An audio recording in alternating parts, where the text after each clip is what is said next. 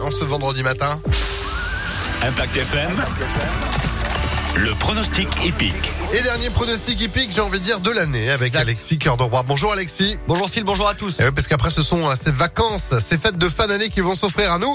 En attendant, on ne change pas ce vendredi, direction Vincennes pour la nocturne. Ouais, le tir écarté quinté plus à Vincennes.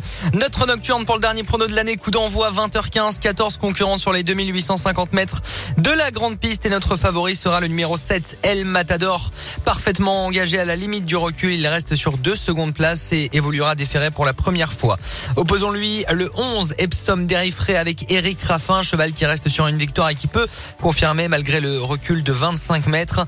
Viendra ensuite le 9, Djembe d'Orgère qui reste sur deux podiums à Vincennes. Il sera piloté par Franck Nivard. Enfin, ne pas négliger en fin de jeu le 13, Élu de Dompierre. Et le 8, déféré avec Uxiono, c'est Désir de Banne.